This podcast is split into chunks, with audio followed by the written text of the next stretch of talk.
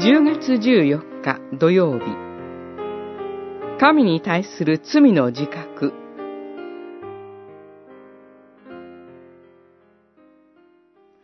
この家では私の上に立つ者はいませんから私の意のままにならないものもありません。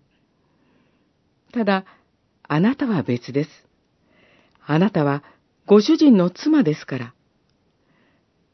私はどうしてそのように大きな悪を働いて、神に罪を犯すことができましょう。創世記39章9節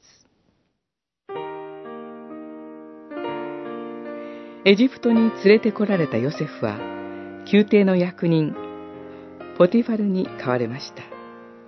しかし、主が共におられて、ヨセフを異国の地においても守ってくださいました。そのようなヨセフに対して、ポティファルの妻は、誘惑の言葉をかけて言い寄ります。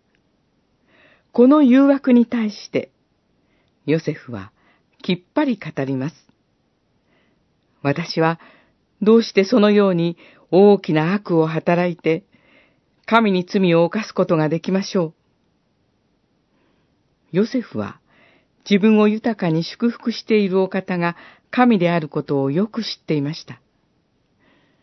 ヨセフは神を信じ、神を愛していました。ですから、誘惑に乗ることは何よりも神に対して大きな罪を犯すことになると語ります。私たちもまた、日々、様々な誘惑に襲われています。特に、メディアが発達している現在、サタンは、生活のあらゆる手段を用いて、私たちを罪の中に陥れようとします。しかし、私たちは、主イエス・キリストによって、救いの恵みと祝福を神からいただいています。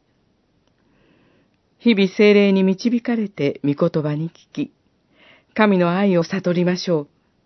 そして、神を信じ、神を愛して、神の御顔の前に歩みましょう。